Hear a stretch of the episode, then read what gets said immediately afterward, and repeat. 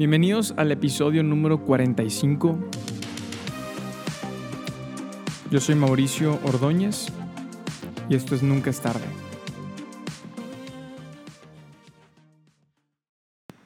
El día de hoy está con nosotros uno de mis mejores amigos, Gonzalo López. Nos conocimos en, en la prepa y en el 2011. 2011. Y nueve años después aquí estamos en el podcast. Bienvenido, bro. Gracias por estar aquí en Nunca es tarde. Al contrario, Mau, gracias por la invitación.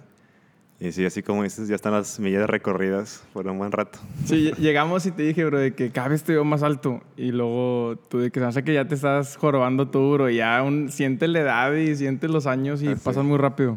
De hecho, eso sí, de que, bueno, siento yo que en esta etapa de la vida ya sientes la transición a la edad adulta, pero... Sí, aparte, este caliente. año, este año cumplí, bueno, yo cumplo 25 este año.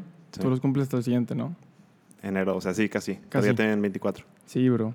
Hoy, hoy queremos hablar acerca de, de un tema que eh, pudimos haberlo hablado antes, pero es un tema que tardó sus años para, para poder llegar hasta este momento. Y, y queremos hablar acerca de lo que aprendimos en, en la escuela. La semana pasada fue, fue mi último día de clases ya de la, de la universidad. Felicidades. Entonces, ¿tú te graduaste cuándo, bro?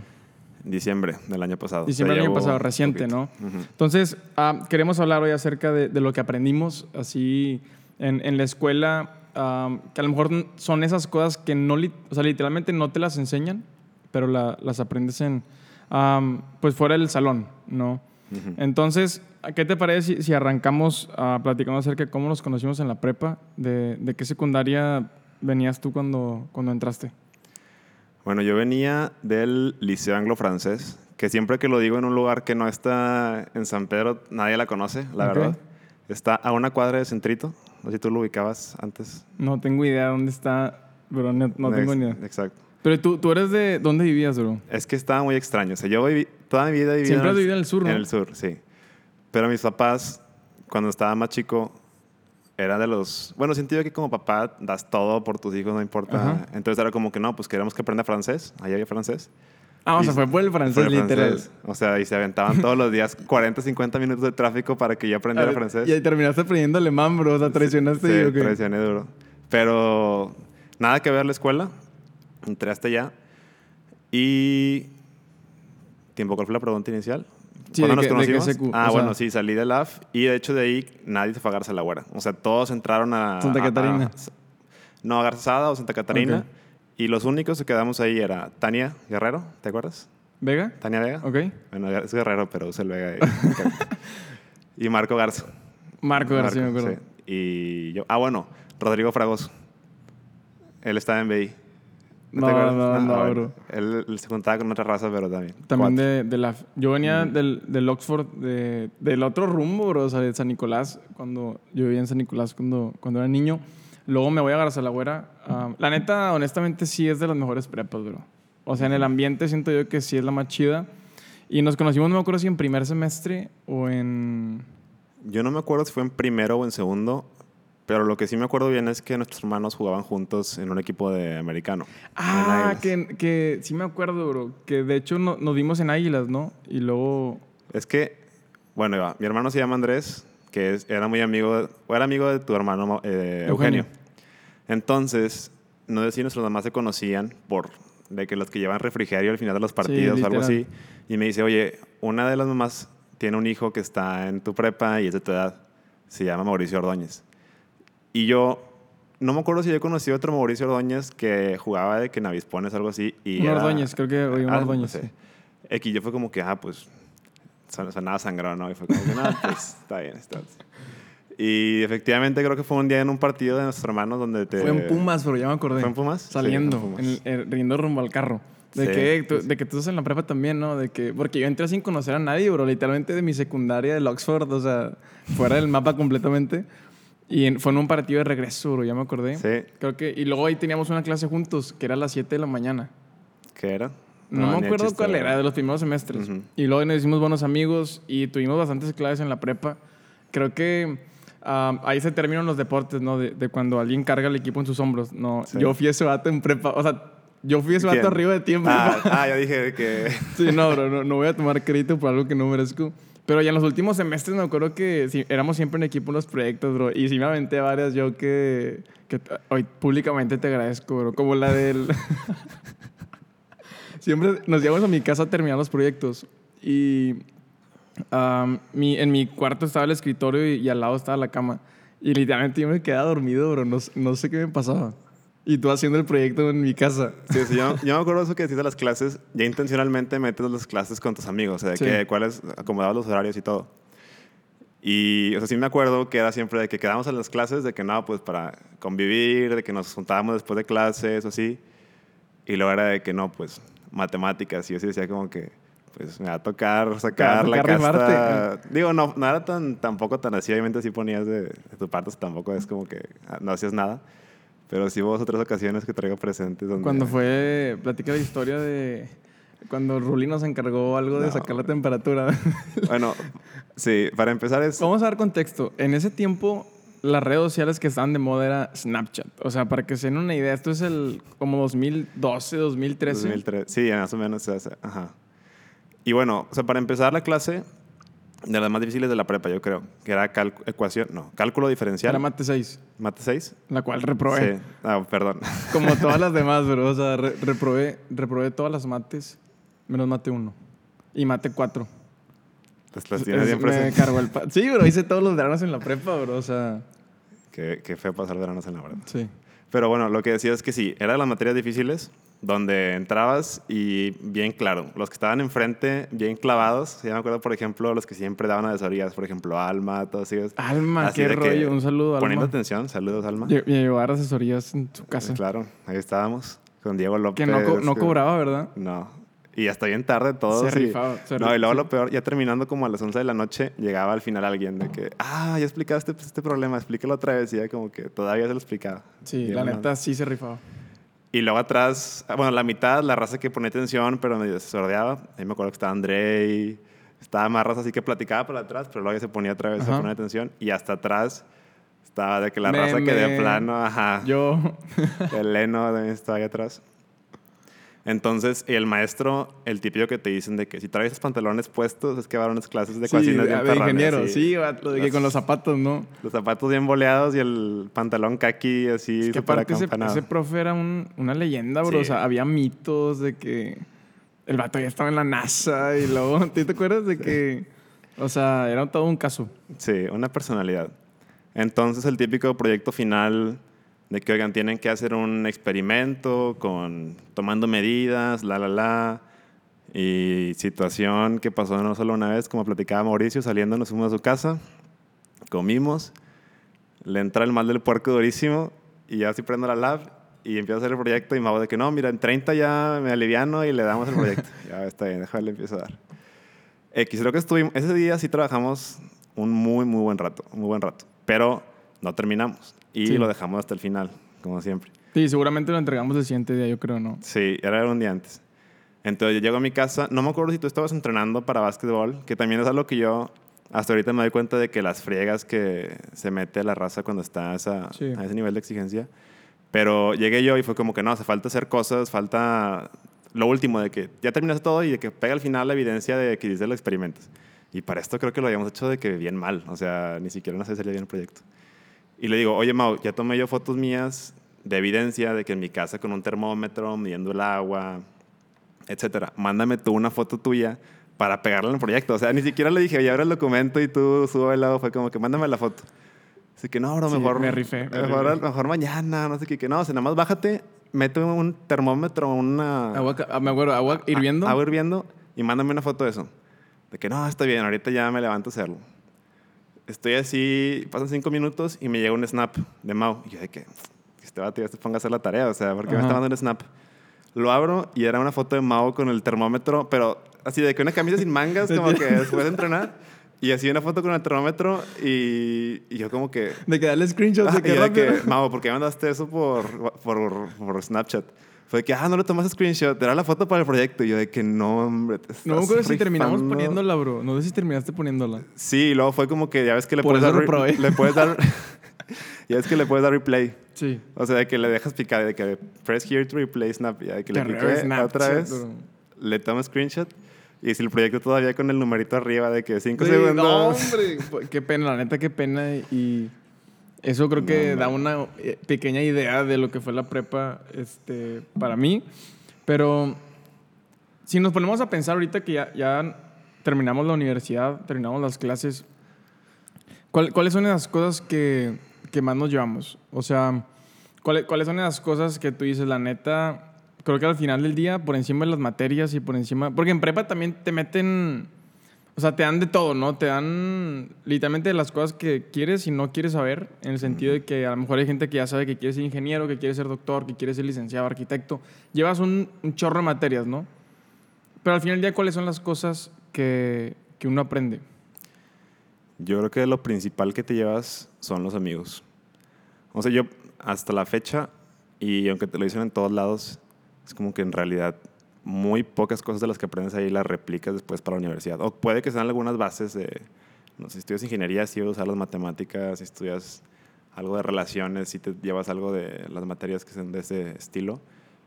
Pero creería yo que son las amistades y de hecho esas amistades te influencian mucho a formar una personalidad o una un carácter para lo que te conviertes después. O sea, Sí, totalmente. Yo creo que, como tú dices, las personas que luego te has dado cuenta de lo importante que es eso, que a lo mejor cuando estás en la prepa no tanto, ajá. pero como que, y a veces te lo dicen tus papás, ¿no? De que cuida con quién te juntas, de que cuida tus influencias y, digo, la mayoría de las veces en prepa los mandas por un No, tubo. hombre, es que, ajá. Pero la, la neta creo que luego te das cuenta que eso impacta muchísimo, no solamente la persona en que te conviertes, sino las decisiones que tomas, ¿no?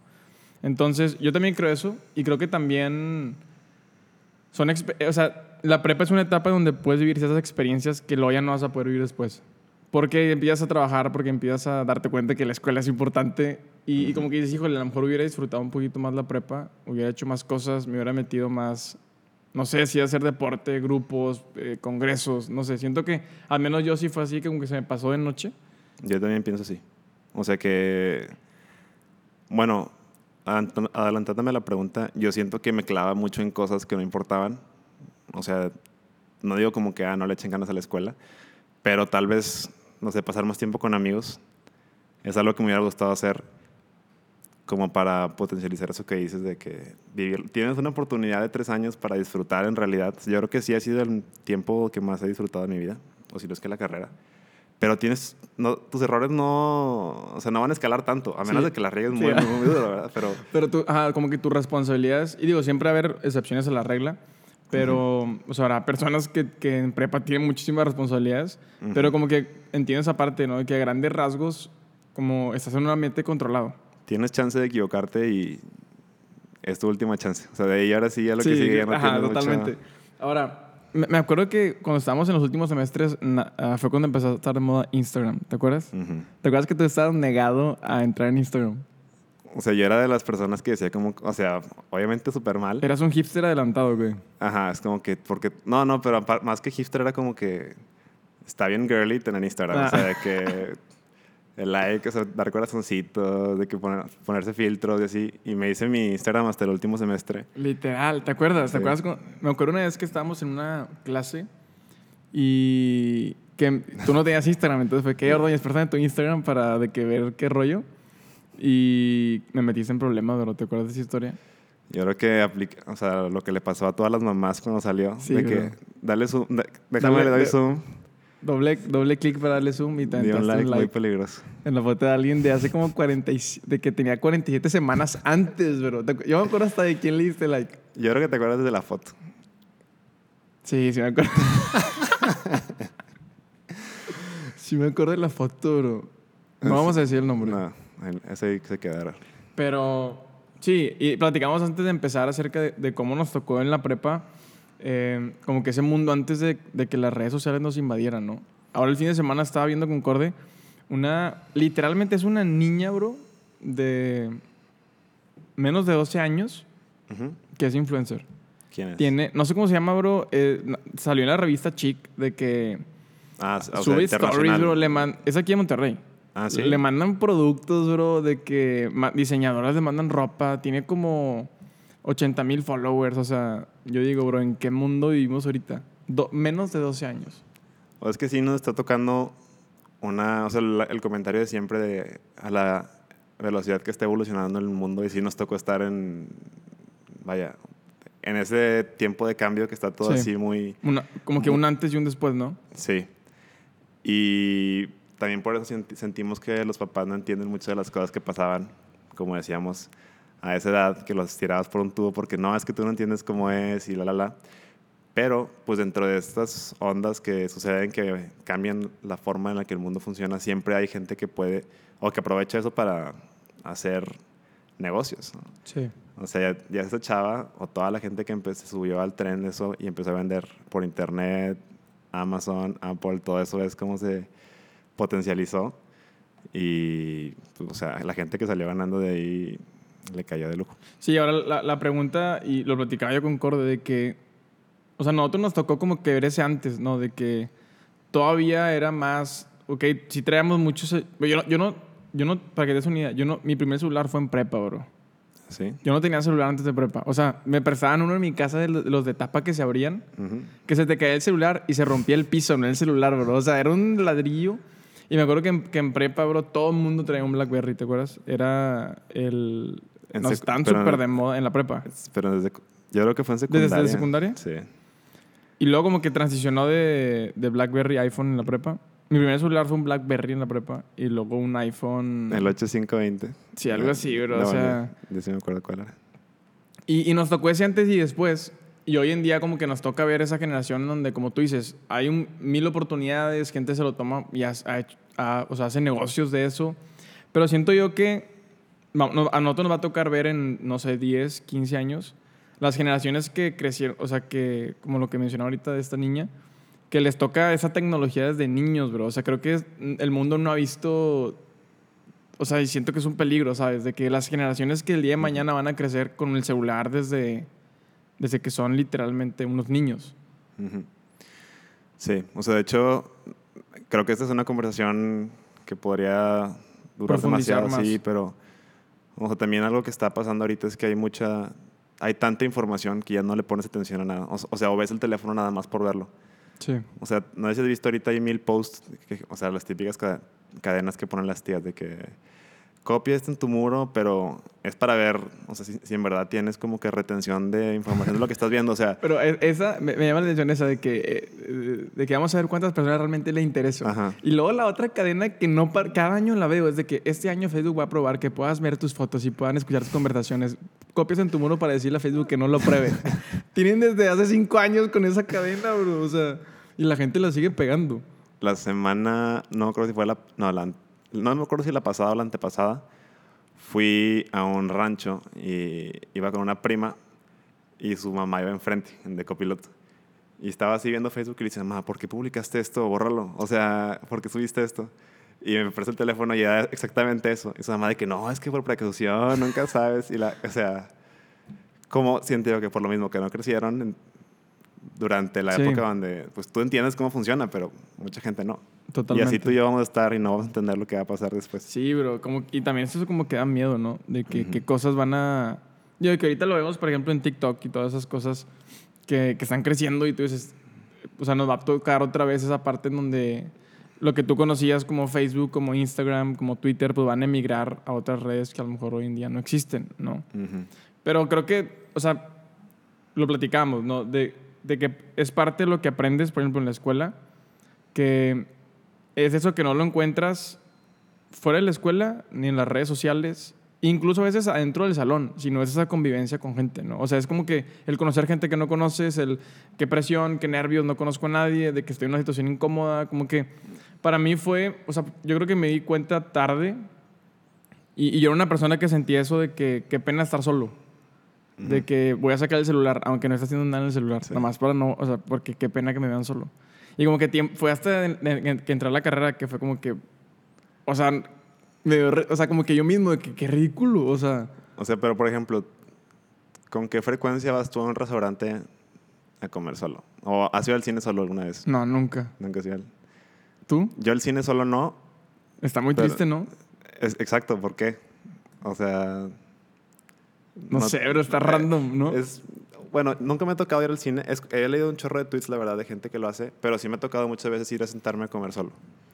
Y yo creo que al principio también sí era como, o sea, sacabas el teléfono como que, ah, estoy esperando a alguien o Sí, sí, algo sí, así. sí. Pero la neta es que también pasar tiempo contigo está, está bien. Sí, a mí me cayó ese 20 en, en la carrera porque yo salí de la prepa y que también esa es otra historia. Tú te fuiste a, a otra universidad. Ujú. Entonces entras a la carrera y ya cada quien está en su rollo, ¿no? O sea, muy difícilmente es igual que la prepa, que tenemos la misma libre juntos o metemos clases juntos, pues cada quien está en su rollo. Entonces en los primeros semestres pues no conoces a nadie, ¿no? Entonces me tocaba irme a la biblioteca, a la, a la viejita ahí en el TEC que ya la tiraron. Y literalmente estaba solo, bro. O sea, de que eh, me iba a unos... El primer piso eran cubículos independientes, o sea, individuales. Ujú. De que... Para estudiar. Silencio total, no puedes hacer ruido. Yo cuando ya estaba en una biblioteca, bro, ni a la de la prepa fui, o sea... Entonces para mí fue como que un shock de que, pues está bien, o sea, está bien estar solo, no tengo que estar en el celular, puedo comer o hacer tarea o así. Y fue como que quitar, es quitarte un peso encima, ¿no? Sí, pero eso que comentas siento yo que también es como, o sea, cuando no tienes nada que hacer, sacas el teléfono, o sea, 100%. O estamos acostumbrados a hacerlo hasta que tomas conciencia de eso. Y también siento yo que eso te quita mucho tiempo como para neta pensar que estás haciendo. O sea, tengo un amigo que lo, lo le tiramos carrilla por eso.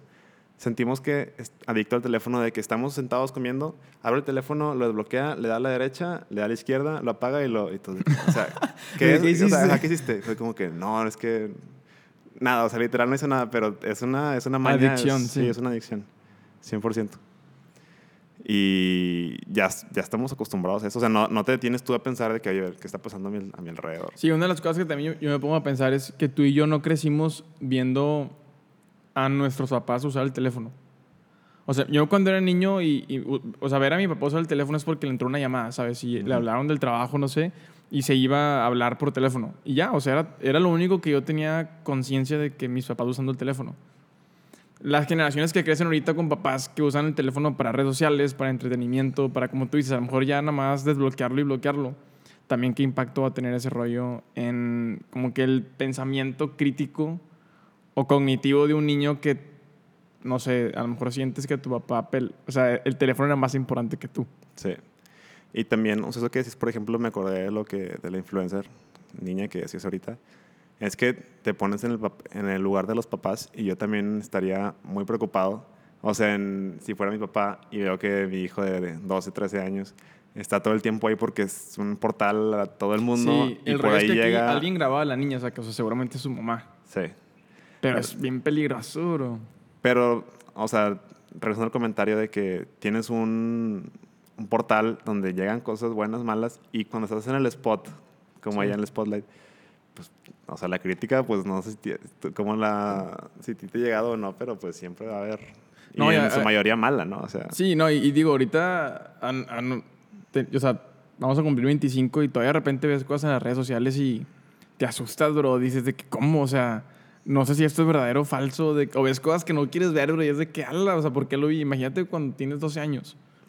O sea, no, o sea, como que siento que eso sí genera un, no quiero decir trauma, pero sí puedes empezar a pensar, o sea, creo que todavía no tienes un criterio y decir, Ajá, no eh, de que criterio. estoy de acuerdo con esto, no estoy de acuerdo con esto. ¿Esto es Ujú. cierto o esto es falso? y eso me, me lo decía mi papá siempre, de que es que tú no tienes un criterio formado. O sea, ahorita, pero Te lo. Así me decía de plano, pero es como que tú ahorita no, no, no sabes bien, no has formado tú un criterio como para decir, tú filtrar las cosas bien o Sí. mal, o sea, ahorita lo estás formando, entonces sí, a lo que te expones y en el internet, como tú dices, que puede ser cualquier cosa, Sí, es, puede ser una bomba, ¿no? sí. Ahora, un- una, una pregunta que se me hace interesante. Ah, si pudieras hablar con, con el Gonzalo de prepa, ¿qué le dirías, bro? O sea, ¿le, le cambiarías algo?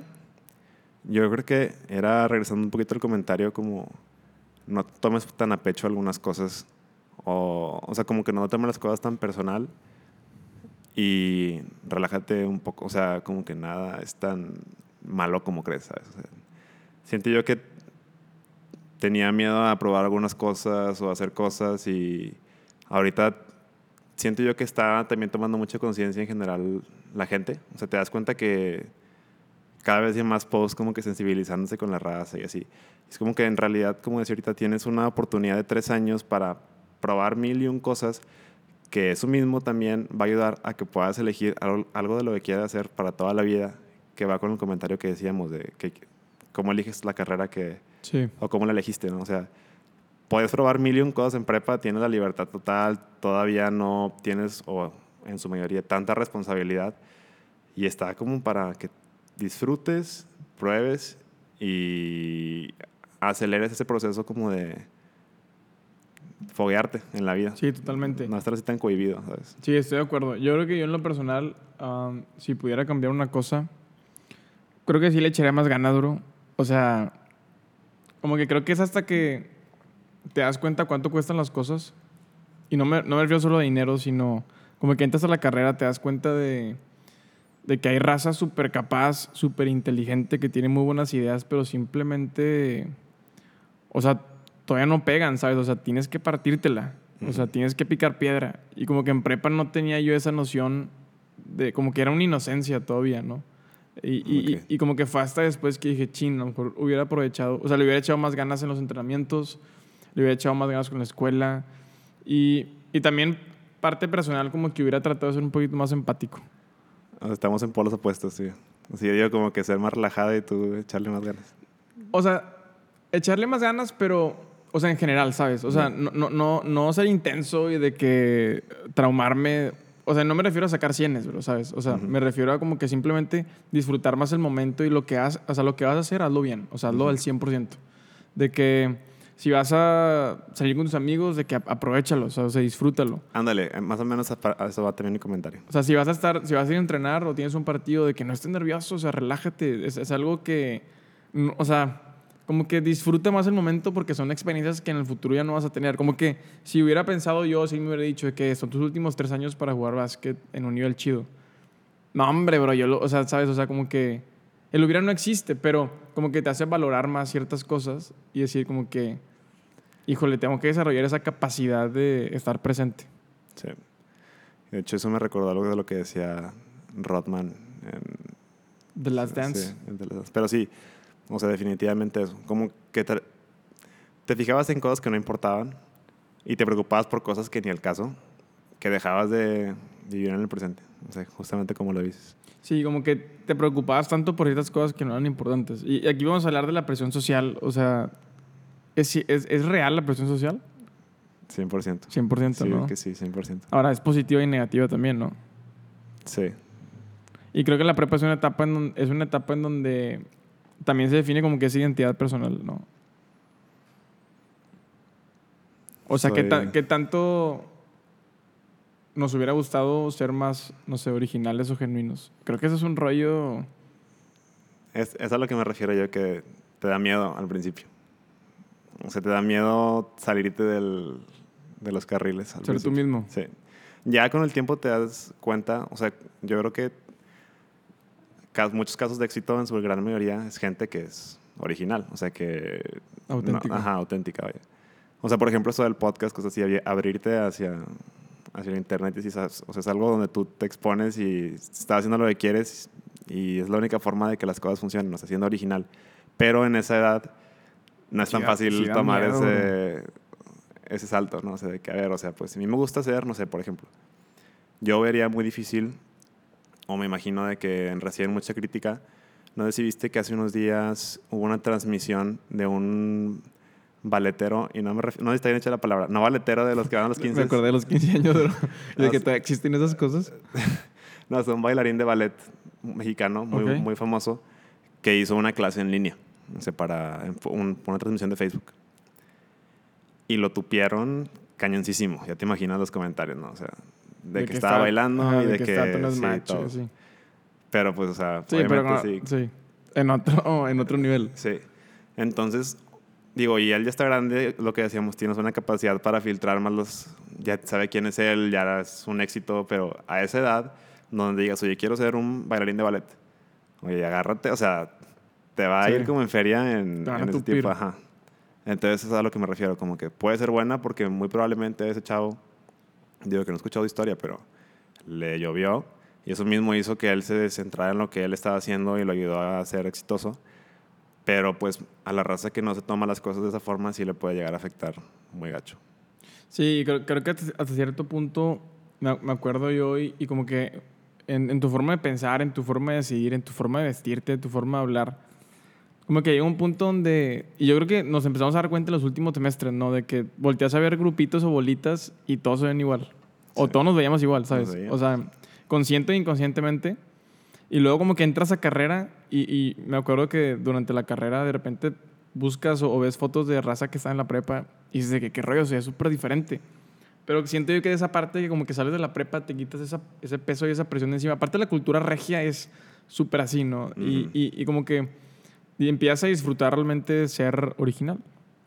De hecho, bueno, no sé qué opinas tú con todo lo que ha sucedido de Floyd en Estados Unidos, de que pues hay mucho racismo en Estados Unidos, pero ya, vaya, o sea, desde la raíz del sistema americano, pero aquí también ahora salieron muchos posts de que en Monterrey está también el clasismo, Sí. el racismo, a todo lo que da, y va de la mano con, con lo que dices, o sea, se critica bien fuerte aquí en, en Monterrey. Sí, la, la neta. sí tenemos una cultura bien dura, bro. O sea, y, y definitivamente hay clasismo. Y creo que Monterrey, o sea, nuestro estado y, y sobre todo aquí en Monterrey, San Pedro, o sea, está pesado el ambiente, ¿no? Y, y- creo que yo, yo ponía un post en, en Instagram de, en- ya es que fue todo lo del, ah, que empezaron a poner cuadros negros, ¿no? En, en- Sí. Instagram. Ujú.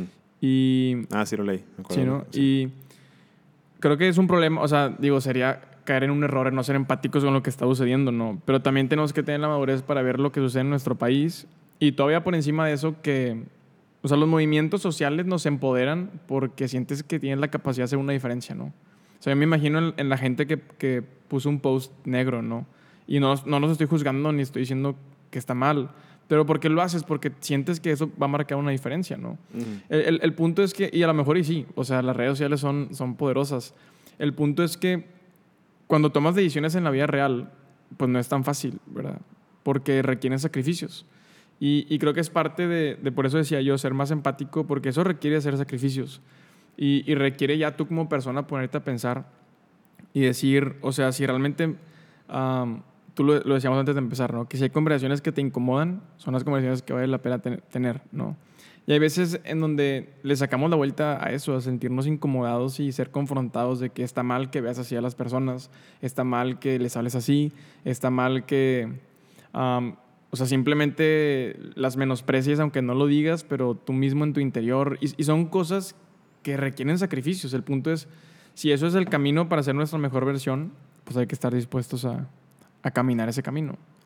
Sí, yo creo que también es muy difícil como que ignorar al 100% los prejuicios, porque quieras o no, vaya, o sea, estás viviendo en un mundo donde, o sea, somos- los humanos tienden a eso, o sea, pero la clave es que no afecten tu, tus acciones, o sea, si estás viendo, por ejemplo, no sé si has visto, hay demasiados posts ahorita de, no sé, una celebridad, de la, un jugador de la Liga de, de Estados Unidos de béisbol, entrando a su casa y lo paran los policías, como que tú no vives aquí. Obviamente una canción, una, una casa bien cañona en Los Ángeles. Entonces, o sea, los prejuicios siempre van a estar, pero está en ti como que ponerle el, el alto en tu, en tu cerebro y, vaya, o sea, hacer conciencia de eso que está pasando y cambiar tu forma de, de actuar después de que Sí, y, y pensar al final del día que, o sea, tratar a los demás como te gustaría ser tratado. No, no significa que todos vamos a estar de acuerdo, no significa que todos vamos a ser mejores amigos, pero pues sí ese trato y esa empatía y, y el, el como que ser sensible a, a- a todos estamos en, o sea, todos pasamos por dificultades, todos estamos en un diferente proceso y eso no nos da el derecho a nosotros a, a ofender a los demás o, o a, llegar a la violencia, por ejemplo, que también es todo otro tema, ¿no? De esta violencia cañona de película apocalíptica que se está viendo. Digo, tampoco me voy a poner yo en los zapatos como si fuera un santo, ¿verdad? O sea, obviamente yo y todos nosotros nos, nos hemos pasado en cierto punto, se nos va la onda, pues, porque somos humanos y nos equivocamos.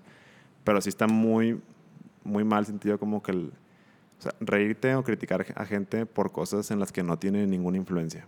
O sea, por ejemplo, burlarte a alguien que está de que, o sea, por, por aspectos físicos o de su familia o de cómo se ve. O sea, no tuvo ninguna opción para cambiar vez así nació y todavía te le vas encima por cosas así. O sea, está, está gacho. Por- podrías criticar de cierta forma cosas que son como... De que él Des- eh, hizo eso y dijo eso, ¿no? Ajá, a es lo como mejor. que Como por ejemplo lo que está pasando que decíamos ahorita de Drew Brees, de que, oye, se le está yendo encima, pero por algo que dijo. Pero hay cosas que la gente no tiene ni la más mínima el Sí, control y que no tiene ninguna eso. relevancia, bro. O sea, por ejemplo, también por, el, por tu nacionalidad. No, que también vemos ese tema en Estados Unidos con, con mucho latino. Ujú. No. Y, y no sé, como que la agarras parejo con todos y es un odio desmedido que, o sea, es ilógico. Y, y- pero a la misma vez lo traduces a lo que vivimos aquí y te das cuenta que, o sea, eso sucede también aquí, ¿no? Sí. 100%. Sin duda, buen punto. Ahora, vamos a platicar la historia del mural, bro. Ok. Hace poquito la, compar- la compartí en un, en un QA que hicieron en mi Instagram. Pero esa es la historia de nuestro último semestre de prepa. Eh, acabamos, no sé cómo terminamos en un equipo representando a la prepa en un tazón de la ética, bro. tazón de la ética. Y la parte del el team muy bien armado. Est- Estaba Bayo, ¿te acuerdas? Bayo, sí, un saludo, Bayo. Bayo. Rigo que lleva sangre de debate Rigo, desde sí, que literal. nació. Tú y yo, y como dices, o sea, debatiendo temas aparte bien polémicos. de- Aristóteles sí. y... Y no me acuerdo, como que hubo una dinámica en la clase de que, a ver, vamos a armar equipos, la, la, la, por proyectos y ganamos por cierta forma.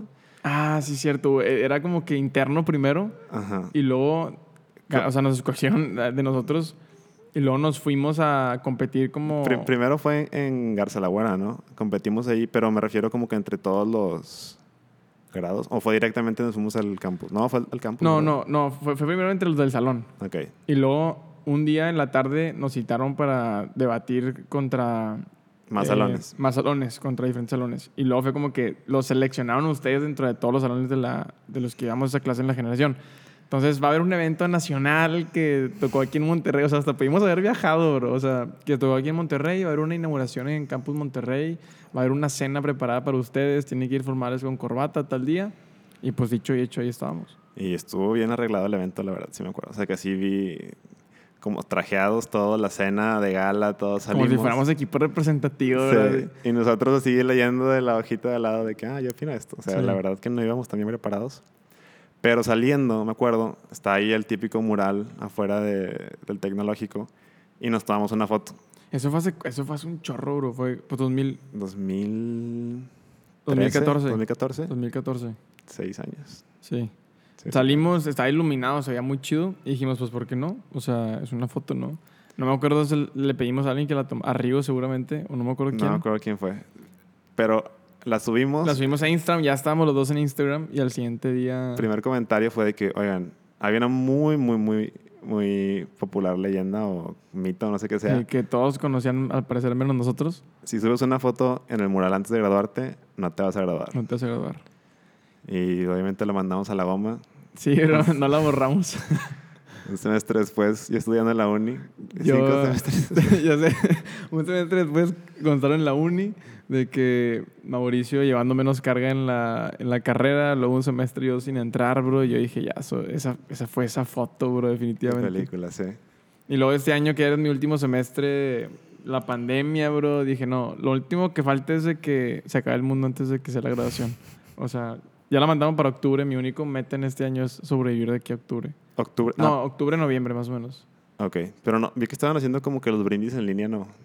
O sea, van a hacer una ceremonia en, la- en unas semanas Ah, ok. de que, porque ese día va a ser la grabación presencial. Ah, ok, ok.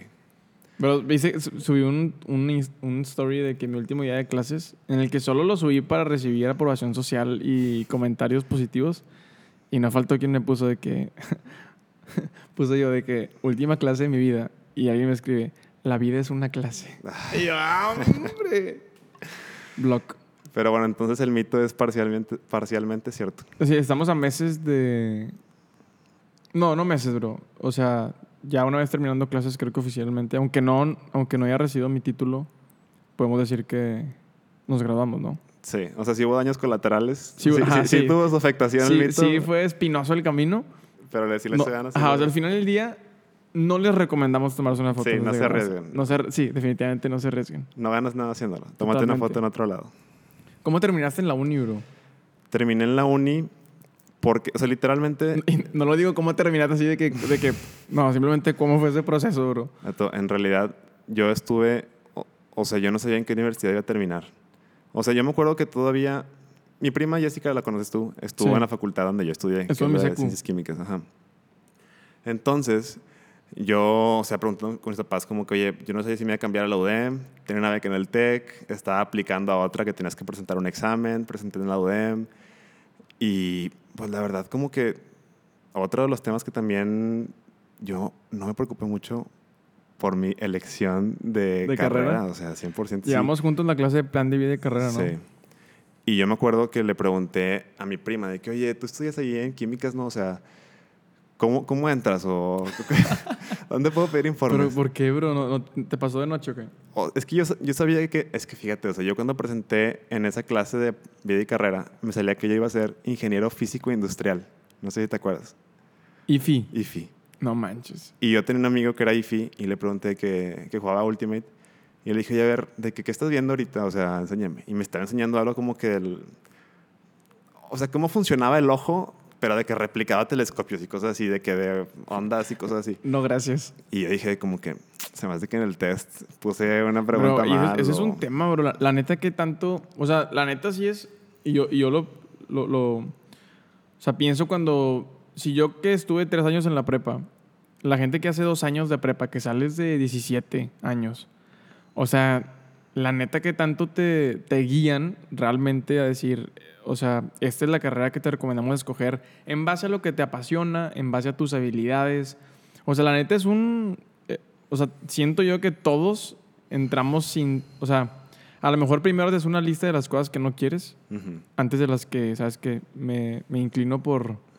Porque esta es la carrera que me apasiona. O sea, tú que dijiste, no, esto. Yo dije, no, doctor, ni de chiste. Ah, yo no ingeniero, bro. No, pues había reprobado todas las mates, bro. Que iba a andar yo ahí. Dije, no ingeniero, no doctor, porque con la sangre sí, qué asco. me desmayo. Eh, no arquitecto. O sea, vas con una pista. Dije algo de negocios. Y luego pensé, este. No sé, finanzas, no creo, bro. Pero es como que por descartes, o sea, de todos modos vas Sí, medio así. literal. Que eso debería cambiar, ¿no? La neta. Es que no. Pues ¿O tú sientes tienes que- que decidir. O sea, es tu decisión, pero estás muy chavo. O sea, yo creo que por eso, tal vez en otros países. eh, México es otra historia porque. El sistema. Sí. Suena muy. Sí, sí, el sistema, pero mucha gente toma un año sabático en otros lados para pensar que va a estudiar antes de entrar a la universidad.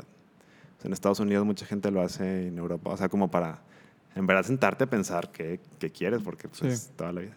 Oye, pero bueno, volviendo a, a la pregunta de cómo escogí la uni, me dice mi prima de que, oye, mira, neta, no sé si has leído en algún lado, pero tienes que presentar la siguiente semana un examen de admisión si quieres aplicar a un De que, lugar. ahí". primo, no sé si. Sí, o sea, y yo como que me metí a la página y así de que última inscripción hoy. Y yo con mis papás y les digo, oigan, ¿qué onda? O sea, había presentado para el TEC y para lo DEM, no me había llegado ninguna respuesta de las becas y de que va a estar en revisión, la, la, la. Y me dice, pues mira, métete a presentar, o sea, tú presenta y, y ¿qué quieres estudiar? Para empezar, quiere estudiar. Yo tenía y dije, no, pues revisé. La verdad es que en, en la universidad esa facultad está bien rankeada, o sea, presentan unos mil personas al, por generación, no esa cifra tenía antes, y entran como 250, es una carrera con alta demanda. Sabía que, que quería estudiar ingeniería, pero no sé civil o industrial, vi que estaba bien. Te metes a ver cuánto pagan en las horas en línea y dices, "Mm, ¿Cuánto pues, se me hace paga que a sí- un industrial Yahoo Respuestas? sí la libro. Y dije, no, pues está bien, me voy por industrial. Pero nada, o sea, si me preguntaste seguro, no, pero pues va a industrial. Entonces voy, me inscribo, ah, pero último día, mañana. ¿Y qué tengo que hacer? Y la uni, burocráticamente, con sus 50 pasos así escritos en una lista, y yo de que no, hombre, más hace que el siguiente semestre aplico otra vez para... Me dice, no, no, no, no, no, o sea, ¿cómo que no? Tu papá ve al banco así, yo voy para allá, yo voy para allá. Estábamos todos partidos. Total, me logré inscribir y ya me dicen, oye, en, en dos semanas tienes que presentar el examen de admisión. Yo todavía no sabía ni siquiera si iba a entrar ahí. Pasan dos semanas y un día antes me meto a Twitter y veo a un amigo de que, Dios, día de mañana que tengo el examen de admisión de la universidad en químicas y yo le mando un DM de que, oye, bro, o sea, de que, ¿por qué estás tan paniqueado? O sea, de que a poco teníamos que... De que, ¿Cómo, ¿A poco se estudia para la elección de Y admisión? me dice que, o sea, yo- hay un temario y hay una, llevo yendo de Sorillas dos semanas y voy a, voy a presentar ingeniería industrial como tú en químicas. Y yo dije que no. Tú estás en caliente un día yo, para otro. Yo había estado jugando de que en su tiempo Fortnite 24-7. Total, me fui a parar al examen. afortunadamente entré. La, o sea, la neta, la uni y el TEC así in- inconclusos con las becas. Y me dijo mi papá, la neta, quédate en la uni. O sea, ya estás ahí en esa carrera, te interesa, entonces dale para adelante. Y así fue. O sea, en realidad fue una, un proceso bastante rápido. Y ahorita terminando, la verdad es que estoy satisfecho con, con la elección dentro de, de la urgencia de las, de las cosas en ese tiempo. Y pues bueno, o sea, soy sponsor de la FSQ. Si alguien quiere entrar ahí, les, les puedo echar la mano, pero sí, fue, fue así. Te rifaste, bro. O sea, literalmente de un día para otro. Ujú. O sea, siento yo que también ahí sí te tira paro de que en, en el TEC es un año más de prepa. Sí. En la uni son dos, entonces vas con un poquito más de herramientas de lo que ven ahí en el primer semestre, entonces no, no puedo estudiar y paseo, o sea, tampoco es como que, ah, pues, eh, de que, ah, por inteligente, o sea, no, iba con un poquito más de tiempo de preparación. Pero la neta, yo, o sea, pudo haber salido mal de muchas formas, ¿sabes? O sea, No, aparte la rompiste en la carrera, ¿no? O sea, sacaste... Te dieron un premio, no me acuerdo. siento que la rompí al principio. O sea, en los Si primeros, con todo. en el primer semestre llegué con mentalidad de tiburón. Sacas que hay un vato que así se promociona, de que la mentalidad de tiburón. Pues no sé si lo digan por lo de Shark Tank, pero... puede ser, puede ser. yo dije que no, se la voy a llegar a romper. Y ese semestre me clavé así cañón con las clases y saqué el primer lugar de la, De la gener- de la- generación y de la, de la de la carrera, o sea, de todos los industriales. Y luego ya como que me crecí y costa, Perdí la humildad. perdí, la- perdí la humildad.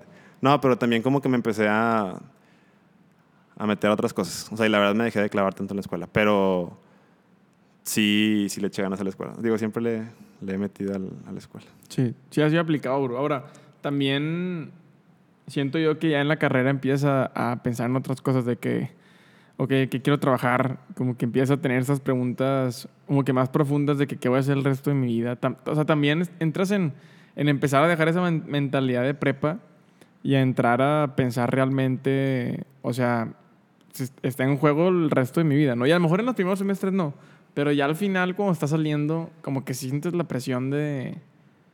Pues tal vez porque lo que decíamos de que ahí empiezas a madurar.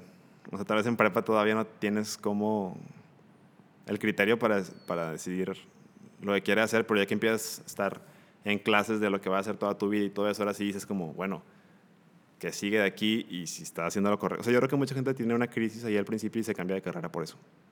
No sé qué piensas tú. Sí. Sí, está interesante ver el porcentaje de personas que se cambian de carrera. ¿Tú pensaste en cambiarte alguna vez? ¿O te cambiaste? Yo no. sé? No, yo, yo no me cambié. Entré a creación y desarrollo eh, desde el principio. Am, luego, como en cuarto o quinto semestre, fue como que mm, entré en una crisis de como que, ¿por qué no mejor me cambio? Y, pero luego estás en cuarto, o sea, ya, ya llevaste cinco semestres, bro. O sea, como no quiero atrasarme, entonces fue como que pues ya estoy aquí, mejor lo termino. Y, y siento yo que fue mucho por los maestros que estaban, que tenías en ese semestre, ah, porque los proyectos que, que los maestros querían ver eran am, a fuerzas desarrollados en, en aplicaciones de tecnología. Ujú. Entonces yo decía que, bro, a mí, a mí no, o sea, a mí no me interesa eso, ¿sabes? O sea, no, tengo proyectos y eso, pero no tiene nada que ver con eso. Entonces fue como que, chin, tener que lidiar con eso y, y como que sientes que tu mismo maestro es como que, de que, no, o sea, métete a fuerzas con esto. Entonces, luego ya después, estos últimos dos semestres me tocaron maestros que se enfocaron mucho en, bueno, vamos a, a pensar en, no tanto en tu proyecto, sino en ti, porque tú eres el proyecto más importante. O sea, tu proyecto ahorita puede pegar o no pegar y te puede ir bien o te puede ir mal. El punto es tú como persona qué vas a hacer el día que eso pegue o no pegue. Entonces, como que te llevan a hacerte preguntas más interesantes y más profundas que agregan más valor. Y la neta, estoy súper satisfecho. Si tú fueras papá, tu hijo va en sexto, séptimo semestre de la carrera y te dice, pa, me quiero cambiar. ¿Qué le dices? ¿Sí, sí seguro? Piénsalo dos veces o Séptimo semestre, octavo. noveno. Eh, no sé, bro. O sea, evalúas dos cosas, creo yo. Ok. Una, y no estoy diciendo que es la más importante, pero que ya te costó un chorro. Pero también número dos, el decir, o sea, darte cuenta de que tu hijo está haciendo algo que no le apasiona. La pregunta es, eh, el, el volver a estudiar otra carrera te va a agregar, o sea, eso, ese valor que estás buscando? O ya mejor gradua- graduate de lo que estás haciendo y métele a lo que te apasiona. O sea, hoy en día hay herramientas para emprender en muchísimos lados, ¿no? Para aprender y estudiar también. Y estudiar, sí, me refiero a estudiar. O sea, no sé, bro, estar en un octavo y regresarte, sí, sí, que... pe- O sea, estás hablando de que son otros cuatro años de tu vida. Y es una lana también lo que le metiste. Pero yo creo que, creo que sí. Yo sí le diría que se cambie. O sea, lo, lo que yo trataría de hacer como papá es en los primeros semestres de que traerlo en corto, o sea, de que, de que piensa constantemente al final de cada semestre, evalúa si estás en lo que te apasiona. Y no solamente estés pensando en cuánto gana una persona que se gradúa. Eso creo que es un pésimo error. es un pésimo error. Entonces, o sea, ponte a ver el campo de trabajo, este, ve, lo, ve qué es lo que le hace la gente que se gradúa de tu carrera. Ahora también, y esto es súper este, importante, puedes graduarte y no ejercer. Ujú. O sea, muchísima gente y muchísimos casos de éxito es gente que se graduó de algo y termina ejerciendo otra cosa y es súper válido. Entonces, también yo me iría por esa parte de que, oye, o sea, ¿qué cosas aprendes de la carrera que realmente sirven en la vida real? Es una pregunta difícil, pero yo creo que sí, o sea, el- no es, o sea, lo, lo peor que puedes hacer es dedicarte a algo que no te gusta, o sea, porque nunca vas a poder ser feliz. Sí, totalmente. Pero bueno, esperamos que no nos suceda. Tenemos que nos estamos echando, tomándonos la otra foto en el mural. Este, sí, ahora, retomando este tema, o sea, ahí es donde tienes que darte cuenta y, y- y, o sea, realmente saber qué te apasiona. Sí. O sea, yo de repente veo, veo personas, en, o sea, con los que me ha tocado compartir clase en estos últimos semestres, que saben lo que les gusta y saben, o sea, yo quiero hacer esto por el resto de mi vida, y gente que todavía no sabe, ¿verdad? Ahora, cuando estás en prepa y no sabes, es súper válido, o estás entrando a la carrera, es súper válido, pero ya cuando tienes 25 años, bro, Y está bien frustrante no saber. O sea, bueno, yo te platico por experiencia. O sea, yo sí he llegado a sentir, en, no sé, hace dos años, donde digo, oye, o sea, sé que estoy estudiando, sé que estoy trabajando de esto, pero, o sea, ¿qué estoy yo generando como persona? O sea, por Más ejemplo, yo que soy ingeniero industrial, ingeniero industrial, es como que vas al trabajo y te dedicas a cosas de fábricas, o sea, de que de operación y cosas así. Es como que, bueno, o sea, mi pasión no va a ser de que balancear líneas toda mi vida, ¿sabes? O sea, tiene que haber algo más. O sea, ¿cómo tú puedes convertir eso a algo que sientas que estás aportándole al, al agregando mundo? valor. Sí. Y creo que es una de las cosas que te tienen que enseñar en la escuela, ¿no? O sea, que tiene que haber alguna materia o algún maestro que sea un guía o, o no sé, fuera de la escuela. Pero tú tienes que darte el tiempo de pensar en eso. Es que también tienes que ver, o sea, cómo tu trabajo, o sea, si te gusta hacer lo que estás haciendo, cómo trasciende en el siguiente nivel. O sea, Es la pirámide de Maslow, ¿no? Tiene que ver. sí, o sea, sí, sí más o menos. Sí, porque ahí te dice que eso es como que el, el segundo o el tercer nivel. X, no me acuerdo. No me acuerdo. Pero el punto es que lo que Maslow dice es que el, el ser humano busca satisfacción. Sí, exacto. Entonces, la- el primer nivel, pues buscas una satisfacción este, fisiológica, ¿no? Y luego, va- o sea, así vas incrementando y el punto es tener la capacidad de llegar a lo más alto de la pirámide, que es esta capacidad de encontrar algo más trascendente que tú. exacto. Entonces, es lo que tú dices, o sea, ok, puedo ser, a lo mejor soy un arquitecto y ah, ejerzo de arquitecto y soy el mejor arquitecto, pero si eso no me lleva a trascender de mí, pues no voy a estar satisfecho. Pero es que también es donde yo digo como, digo, todas las misiones de las empresas que tienen escrito, nadie te va a decir como que la primera instancia de, de la acción, de que ah, voy a diseñar casas, sino, oye, te voy a dar un espacio para donde puedas establecer comunidades y puedan, o sea, eso es lo que te tienes que llegar a fijar si te apasiona esa cosa. Entonces, por ejemplo, si eres arquitecto, o sea, sí, vas a trabajar haciendo los planos y todo eso, pero al final de cuentas lo que te va a dar la satisfacción es Lo saber, oye, ya lo ves al final proyectado y es de que, ahí están viviendo 30 familias en esa comunidad que diseñé, no sé, en ese desarrollo. Y creo yo que cuando te empiezas a fijar en eso es cuando vas a encontrar ese tipo de satisfacción personal. Sí, y también es buscar, creo que, agregar valor a través de lo que haces, ¿no? O sea, no solamente, digo, el propósito de los negocios, como lo dicen en la escuela, es generar utilidades, pero también es bienestar. O sea, es decir, bueno, si soy empresario, si trabajo en una empresa, ¿qué estamos haciendo para mejorar la calidad de vida de las personas que trabajamos aquí y a las que les hacemos un producto o un servicio? Y ahí siento yo que también agarra más sentido el decir, no veas tanto, o sea, lo tangible, pero también piensa en lo intangible. Que hasta ahorita siento yo, bueno, no por ser revolucionario, o sea, de que ir en contra de eso ni nada, pero ya también te pones a pensar si en realidad ese debería de ser el propósito. Porque me acuerdo que te dicen, ¿cuál es el propósito de una empresa? Generar, maximizar las utilidades. Es como que, bro, o sea, te estás dejando un chorro de cosas atrás de eso. Y probablemente muchos de los problemas que están, que están ocurriendo es porque nada más están fijando en, En utilidades. en la utilidad. Sí, podemos meter el tema del, del medio ambiente, ¿no? Exacto. De, de cómo se atropella el medio ambiente en ese proceso de maximizar utilidades y al final de cuentas, no a la larga, sino ahorita de repente te empieza a cobrar factura. Sí, sí. Entonces es un tema de revaluar. Ahora, una pregunta que también traía aquí. Ah, bueno, antes de empezar bro, cuenta la historia del Suru. Es una buena Ah, historia. Sí, esos días se la saben algunos, pero sí está muy, muy curiosa esa historia. Bueno, yo cuando estaba en, no me acuerdo si séptimo o octavo semestre, no sé si pasa en el TEC, pero en la uni empiezas a ir a clases en la noche. Sí, no también ustedes. Sí. Entonces yo tenía una clase que salía bien tarde, 9 de la tarde. Entonces le daba ride a un amigo que vivía por mi casa. Entonces, X salimos, me paro ahí afuera de la facultad, hay un búho, me paro en el búho y no veo mi carro. Y yo digo, bueno, X te pasa que se te olvida dónde te paraste o algo así. Entonces le digo a mi amigo, de que "Oye, vamos a buscar mi carro, neta, no, no lo veo. Empezamos a dar la vuelta al estacionamiento y nada, o sea, ya siempre me paraba en tres spots y no estaba ahí. Y digo, oye, se me, hace, se me hace que me lo robaron. O sea, no, no de que me lo robaron, de que ah, me quitaron mi cartera dentro del carro. O sea, se llevaron el carro entero. Y, eh, y en vez de decirme como que, ah, bro, de que vamos a parar a la policía, de que, ah, pues se me hace que va a pedir un Uber. Y yo, El que acabas no, de ser pues, el peor sí. amigo. Ah, i- iba él y una amiga, o sea, iban dos. Y fue de que, no, pues te esperamos ahorita, pero se me hace que nos vamos a ir en Uber. Y yo de que... Te dejaron morir, bro. No, sí me esperaron. Traías un Suru blanco bonito, bro. O sea, un Tsuru blanco, pero pues estás consciente que es el carro más robado Sí. en toda la República Mexicana, ¿no? Entonces, X, le hablo a la policía, o sea, le hablo al de la uni y de que, ah, bro, es que siempre nos pasa esto, mejor dale una vuelta a ver si te lo encuentras Y yo. Bro, llevo una hora dándole la vueltas, pero bueno. Nos fuimos a su patrulla, le dimos la vuelta y fue de que no, no está. No, pues levanta un reporte, porque si ahorita sales con tu carro todavía no lo has reportado y te pueden, te puedes llevar dos problemas en uno.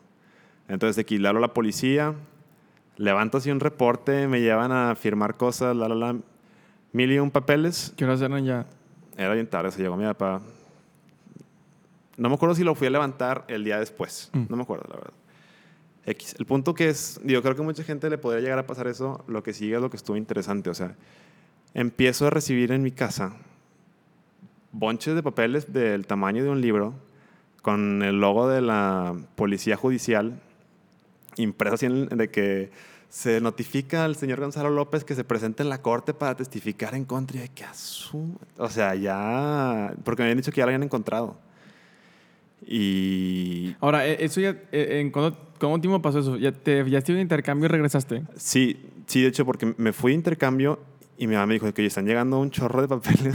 Estás tu- en Alemania, ¿no? Sí, sí, te llegando un chorro de papeles con tu nombre impreso en- enfrente y ya que te metes el reporte aparecía de que, oye, o sea, o sea, robaron el carro, lo usaron para vender de que drogas y aparte hubo casos de que de involucración de secuestro y cosas así, ¿sabes? O sea, no sé si qué, qué tan, qué tan abierto es el podcast, pero No, adelante, bro, adelante. o sea, es- y aparecía de que el nombre de los, de los que estaban haciendo eso, con sus datos, ¿Cómo?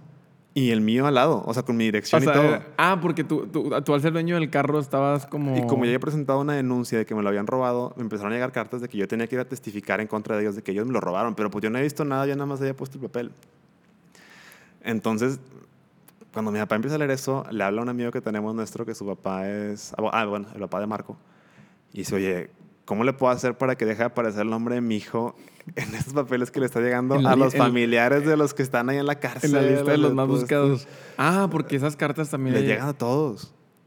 Y pues yo era un testigo de su juicio, entonces fue como que, mira, acércate con un O juez. sea, eras un cabo suelto, O sea, literal. literalmente yo creo que su familia tenía mi nombre y mi dirección. Qué Y miedo, los, y bro. los neta. chavos estaban en la cárcel, porque ya los habían encontrado cuando encontraron mi carro.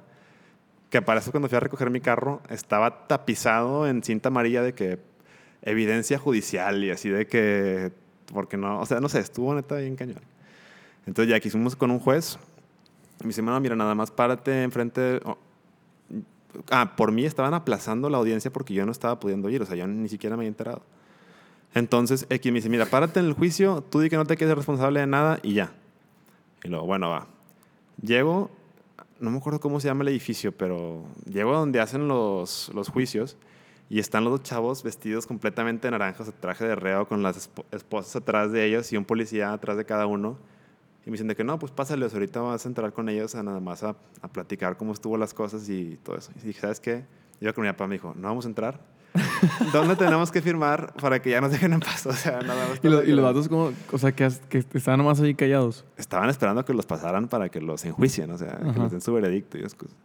Vato, me dieron un papel, ni siquiera leí, fue de que firma aquí, ahí está mi firma y ya. O sea, a partir de ese día dejó de, de llegar ese tipo de información a mi casa. Lo que sí, cuando me han llegado a parar algunos policías, levantan las placas y me dicen, oye, este coche tiene reporte de robo. Y de que no, sí, sí, tranquila, me lo robaron a mí, pero ya está todo bien.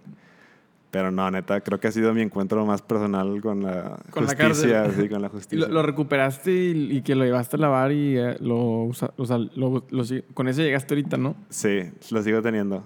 Cuando lo saqué de ahí y lo platicé a mis amigos, empezaron a buscar a ver si no habían dejado algo. Pero sí, sigue, sigue corriendo, sigue. Pero ese carro ha sido, te ha sido fiel, bro. Ha sido muy fiel. No lo vendas, bro. ya creo que está en sus últimas. Es tu legado. ¿Neta? Sí. ¿Por? ¿Está fallando qué? No, pero.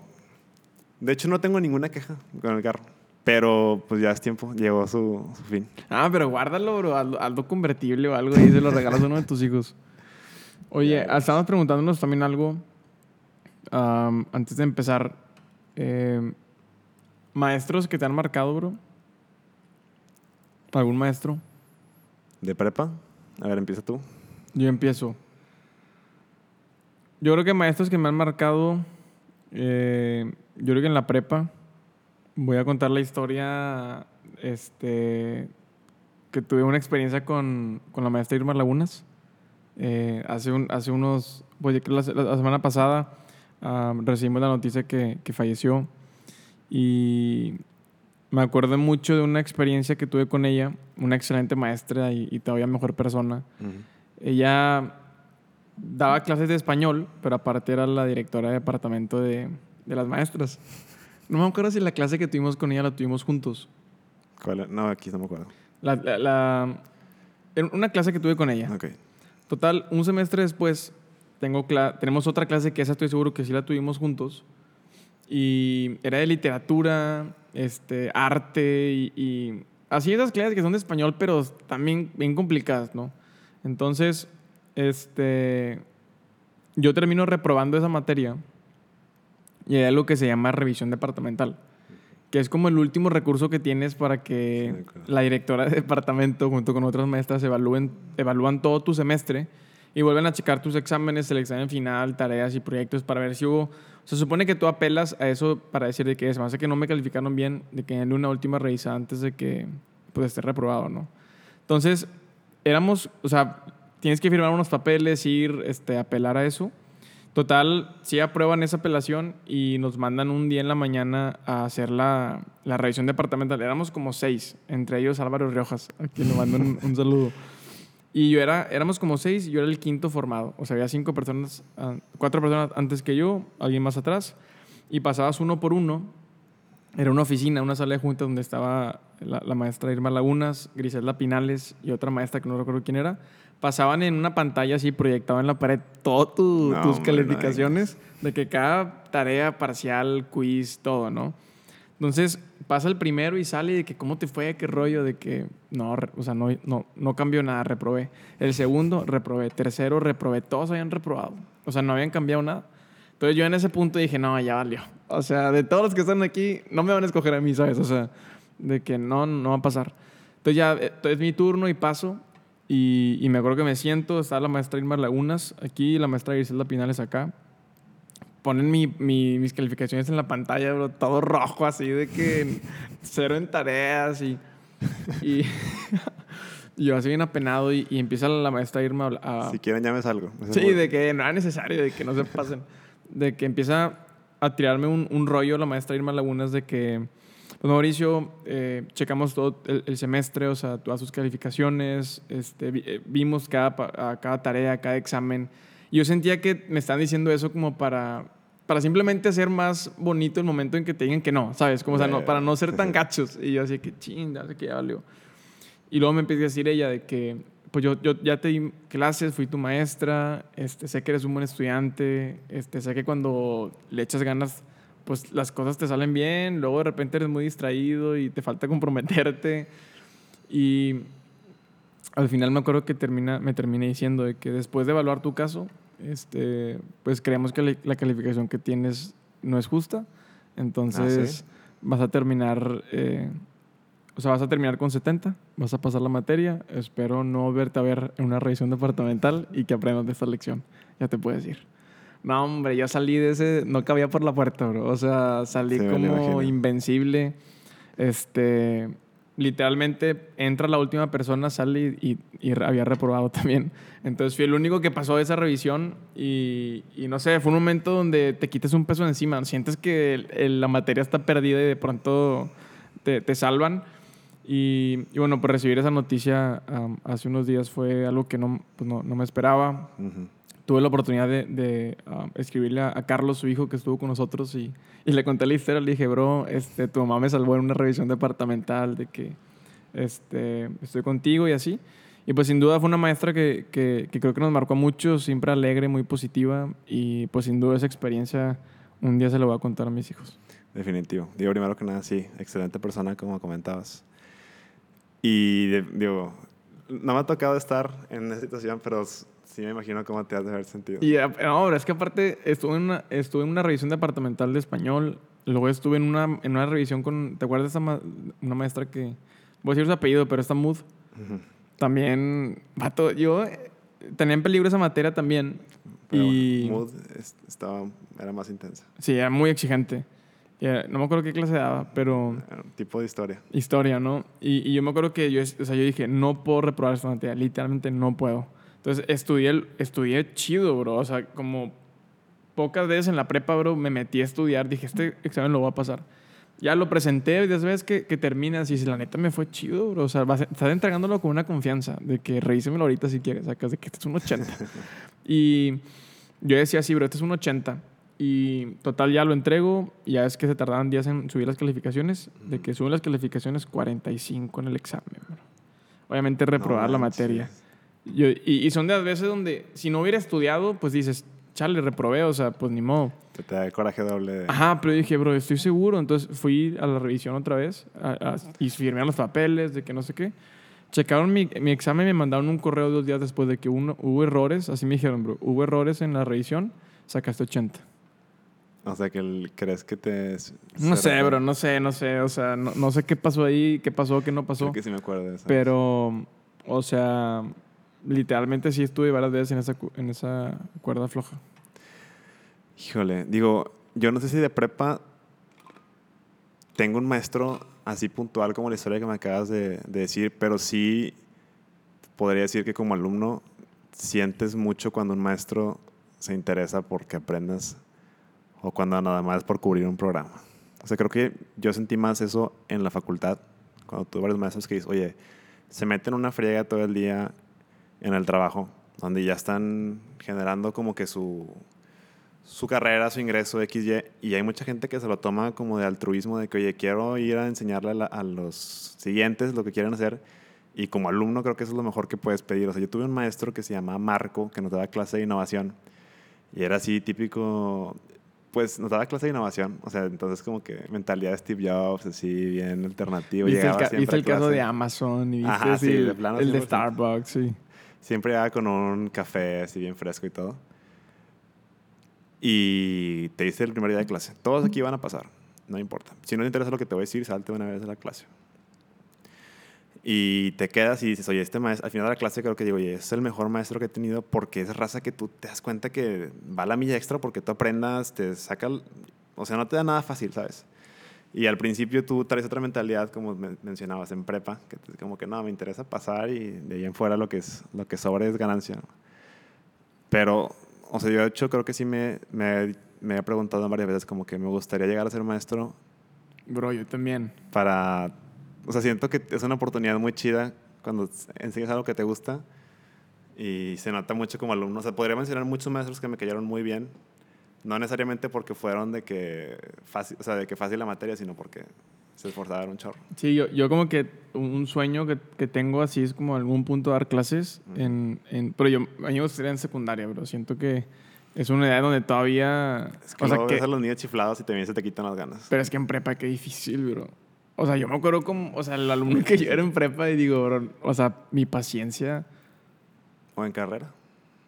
En carrera también puede ser, pero tienes, o sea, tienes que... O sea, si no haces algo de valor, Prepararte más. tienes que prepararte más, ¿no? Ujú. Entonces, este, no sé, en la secundaria está chido. Tuve hace el año pasado oportunidad de dar unos talleres en San Roberto a raza de secundaria y estuvo chido. Digo, ahorita ves, o sea, yo me ponía a pensar de cuando yo estaba en la secundaria y estábamos en los talleres y de que niños con, o sea, con su iPhone y así, ya que, bro, ¿qué es esto? O sea, que la por tú ves todas las, o sea, ya que estás de ese lado, digo, a mí no me ha tocado, pero estás de ese lado de la moneda, todo el esfuerzo que tú le pones en preparar los temas, vas X, Y, y luego ni te pelan. sí, bro, o sea, es- yo lo he dicho, es el público más difícil, bro. Ujú. O sea, es el público más difícil. Este, es bien complicado porque, o sea, en cualquier momento pierde su atención y les vale que eso. Se van a poner a platicar enfrente de ti, bro. O sea, eso está bien difícil. Pero siento que es una edad donde puedes sembrar muchas cosas chidas y positivas. Y como que si tú ya viviste eso, lo que platicamos al principio, ¿no? De que sea auténtico, sea original, este, no, no, no intentes ser alguien más, te vas a cansar. Como que siento que son palabras que, ok, no, no quiero enseñar matemáticas, ni física, ni química, simplemente como que transmitir ese aprendizaje, eh, decir, eh, vas a entrar a una etapa muy chida, que es la prepa, disfrútela, sé responsable y no pierdas tiempo en cosas que no valen la pena. Pues es de que me acabo de dar cuenta que los maestros que por lo general catalogamos así como buenos o malos siempre están bien polémicos. O sea, es como que... ¿En quién pensaste? O sea, porque me pongo a pensar en muchos maestros de carrera, o no sé, por ejemplo, Mood, que es ahorita, mucha gente le pone caso, de que no, es que maestraza, se es la bañaba, y los raza de todo el sí, extremo, ¿no? completamente, bro. Siento que está muy, o sea, como si tienes esa mentalidad de que oye, te está retando a ser el mejor, lo ves de ese lado, pero si no estás en ese canal, te va a ver como en feria. Sí. Me acuerdo, una, me acuerdo, ahorita que dice que te dije mucho, me acuerdo una maestra, bro, llevamos física juntos en prepa.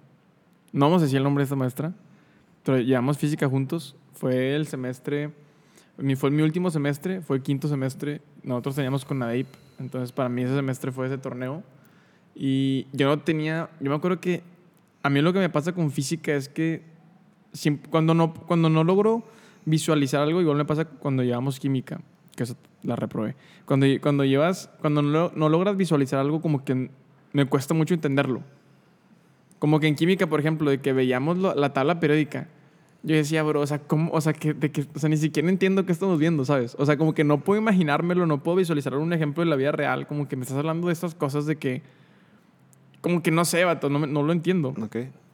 Entonces, este, en, física, am, tú, tú también llevas, digamos, no me acuerdo de eso. ¿No ¿No, te acuerdas me de acuerdo de la materia, ni de la maestra. o sea, era una maestra que fue su, fue su primer año y creo que fue su último. y me acuerdo que, este, a mí- yo presenté, le- presenté, lo- yo presenté, como teníamos partidos, yo presentaba los exámenes después. Y, Ajá, sí, sí. Y, ah, bueno, el examen final igual lo presenté después de que después de finales, lo cual está horrible.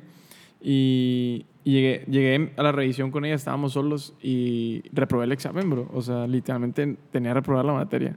Este, hoy, me, hoy me estoy confesando en este, en este episodio, bro. Pero am, tenía que reprobar la materia y obviamente cuando ya has reprobado antes, pues tienes una estrategia, pero si repruebas, pues Ajá. cómo voy a abordar ese rollo con el profe para... Lo primero es como que no decirlo directo, pero de que pues tira paro, ¿no? Ya si nada funciona, apelas a la lástima, que es lo peor, bro. o o sea, es- conviene tomar notas de esto. Sí, Eh, pueden, pueden tomar notas de esto. Apelas a la lástima. no- nada más que. Bueno, yo en la persona nunca lloré, bro. Mi dignidad sí estaba como que. Pero es un movimiento arriesgado, ¿no?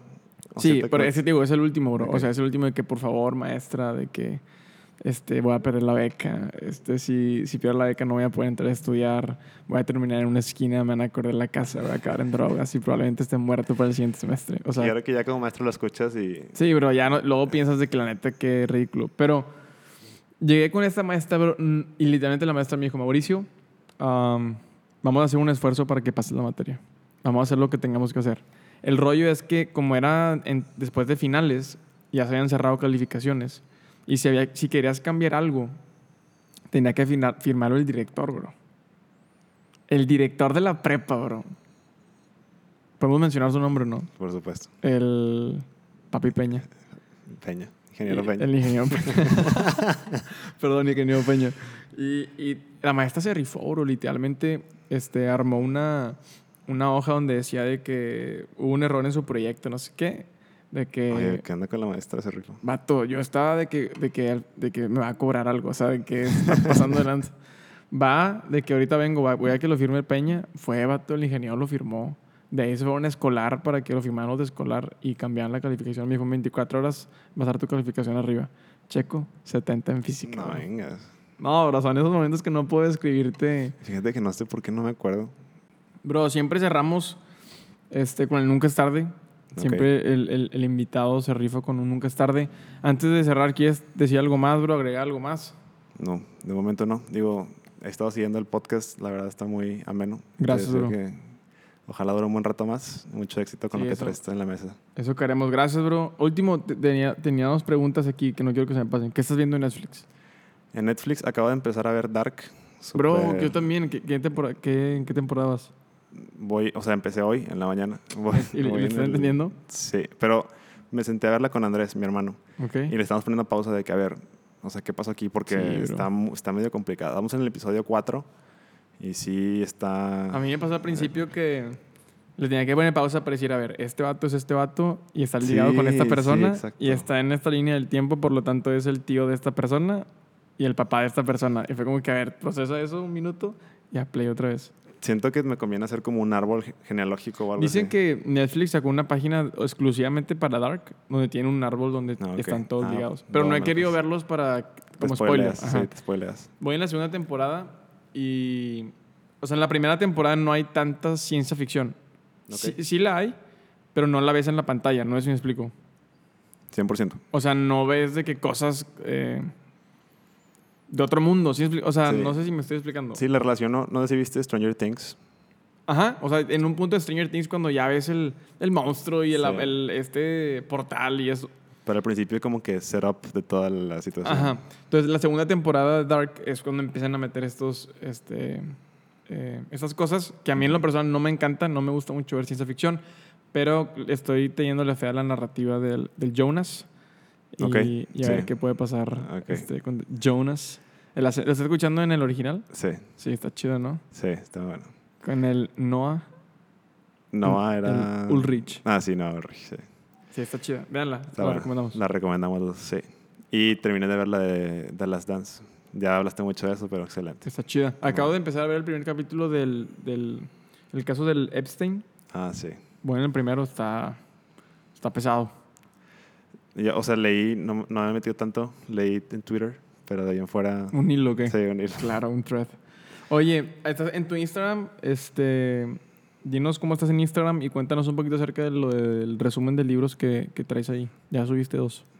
Digo, la verdad está muy verde y no sé bien para dónde va. Nada más que ahorita en cuarentena traía ganas de compartir con lo que estaba leyendo, de lo que estaba leyendo, porque siento que por lo mismo de que ves tanta, tantas, ¿Contenido? Ok. sí, o sea, ves tantas cosas en internet que ya no sabes ni en qué fijarte. Entonces, y yo siento que mu- mucha gente lee, o sea, lee lo que, o sea, buscamos opiniones de raza que está muy desconectada de nosotros. O sea, yo me puse a buscar, por ejemplo, de que book reviews estaban casi todas en inglés. Yo, por ejemplo, no sabía que, le, que están leyendo mis amigos, o sea, estaba más como que a nivel local. Y dije, bueno, ¿sabes qué? Ahorita en cuarentena me propuse leer, voy a estar publicando lo que, lo que piense sobre lo que estoy leyendo. Y tocó la coincidencia de que muchas de las personas que me daban follow ya estaban leyendo algo, lo mismo que yo, algo muy similar. Entonces ya terminas de leer algo y te dicen, oye, bríncate este otro libro, fíjate que va más o menos por donde Ah, está estás chido, buscando. ¿no? Así. Entonces sí, es más que nada como que para compartir con amigos las opiniones y digo, no, no le veo ahorita todavía algo así más, es más que nada eso. Simplemente algo que nació en, en esta cuarentena. Y siento que está chido como que el, te motiva el estar compartiendo este tipo de cosas porque recibes feedback de la raza de que, oye, ah, yo también leí este, brinca de este otro. Y, y como que muchas veces cuando ves algo solo, te, te quedas a la mitad, ¿no? Sí, definitivo. Aparte como que está chido, o sea, que te, o sea, como que usar el tiempo en algo, ¿no? Sí, sí. De que grabarlo, me imagino que, de que al principio para grabarlo, bueno, a mí me cuesta mucho trabajo, bro, o sea, cuando grabo una story de mí mismo hablando, lo grabo como siete veces, Sí. literal. Entonces, Sí. pero, pero estás entretenido haciéndolo, ¿sabes? O sea, como que lo tomas como un reto, no sé. Sí, siento que es más como hobby y me motiva porque como a veces me da flojera sentarme al principio a leer. Es un hábito que estoy apenas como que retomando. Es como que, bueno, o sea, o sea léelo, tienes que hacerlo. Sí, te, te comprometes a hacerlo. No, eso está chido. Y al final, pues sí lo terminas terminado. Súper bien. ¿Cómo te tienes en Instagram, bro? Para que la gente te, te siga. Follow for follow. Follow for, hashtag follow for follow. Gonzalo, guion bajo, Lop. Gonzalo Lop. Ya está. Y cerramos con el Nunca es tarde, bro. ¿Qué te parece? Sí, me parece.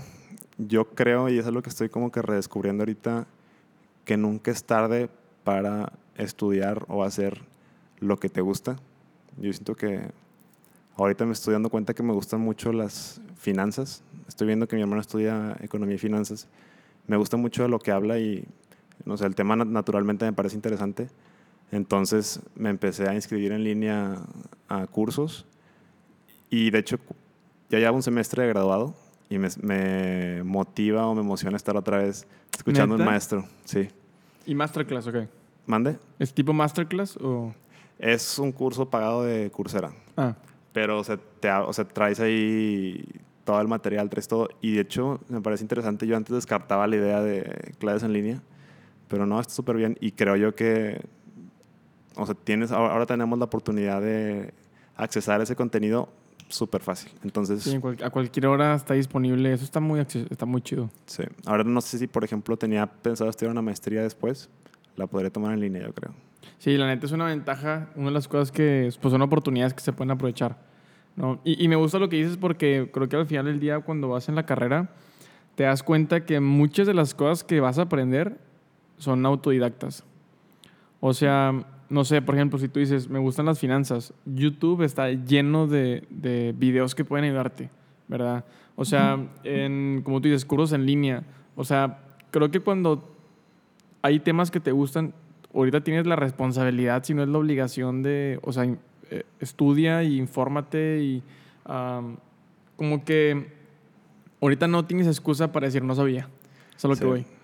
De hecho, hay un- no sé si conozcas un chavo que se llama, bueno, señor, Gary Vaynerchuk. Sí. Sí. Bueno, él tiene un. Subió un video hace poquito en LinkedIn donde le preguntan, como que, oye, yo siento que estoy. Tengo 25 años, mi hermano es abogado, mi hermana es no sé qué, ya tiene una carrera formada, yo no sé a qué me quiero dedicar, o sea, no sé qué quiero hacer. Y le dice que, oye, mira, fíjate en una línea del tiempo, o sea, ¿cuánto, cuánto dura viviendo en la tierra del humano promedio? Tú estás todavía en el primer o sea, en la primera parte, o sea, no sientas tú una presión por sacar algo, terminar en un lugar donde no estás disfrutando. Estás en, si por ejemplo llegas a los 30 y todavía no tienes algo a lo que estás seguro que te quieres dedicar y te quedan todavía otros 50 años de lo que, o sea, para vivir, ¿no? Entonces como que en realidad nunca es tarde para, no digo de cambiar 180 el rumbo de, la- de las cosas, pero pues empieza a desviarte y eventualmente vas a estar en un lugar donde estés cómodo. Sí, de, de hecho justo yo esta semana estaba viendo, am, escuchaba un comentario de alguien que decía que es hasta los 30 años que tu, o sea, que tu cerebro, que, que, tu, que tu mente eh, se ter- termina de madurar. O sea, es hasta los, hasta los 30 años ¿En serio? que, que la parte frontal de tu cerebro, digo, no, no sé las palabras exactas, pero como que es- esta parte en donde desarrollas el pensamiento crítico termina de desarrollarse hasta los 30 años. Entonces, am, esta persona lo usaba en un, en un argumento en donde era una plática acerca de la legal- legalización de la marihuana. Y él am, decía que muchos de los, ah, de los contras de, de legalizarla para que gente de temprana edad la use es que durante, los, o sea, durante la prepa y la universidad tu desarrollo cognitivo está, o sea, está terminando de desarrollarse, entonces eso afecta a eso. Pero lo tomo con lo que dices ahorita, ¿no? En, en el sentido de que, o sea, terminas de desarrollarte hasta los 30. O sea, si a los 25 todavía tienes crisis existenciales, o sea, no es el fin del mundo, ¿verdad? Simplemente enfócate en, en las cosas que se alinean a lo que tú eres, a lo que tú haces, a lo que te gusta y para lo que es bueno. O sea, como que es mejor tenerlas. O sea, está bien sentirte incómodo, o sea, pero nada más. Sigue haciendo cosas como para sentirte cómodo después. Exacto, o sea, lo malo es de que me siento incómodo y me acostumbro con la me acostumbro a la incomodidad y pues X ya hago lo que hago porque me dio flojera no hacer algo más. Sí. O sea, pues sigue buscando, bro. O sea, métete, investiga. O sea, sabes que no, no te conformaste con la carrera, estudia algo más o ponte a jalar y te vas a- O sea, como que sal de, de ese estado de decir, estoy conforme y ya tengo 25 y ya no puedo hacer nada con mi vida. Sí, sí, exacto. Entonces yo creo que para eso nunca es tarde. Sí, totalmente buenísimo. Pues ya lo escucharon de parte de Gonzalo. Gracias por estar escuchando este, este episodio. Una hora 33 minutos. Este, se puso bueno. Extenso. Y, y bueno, esperemos que lo hayan disfrutado tanto como nosotros aquí grabándolo. Entonces, ánimo y nos vemos en el próximo episodio. Gracias, Mau.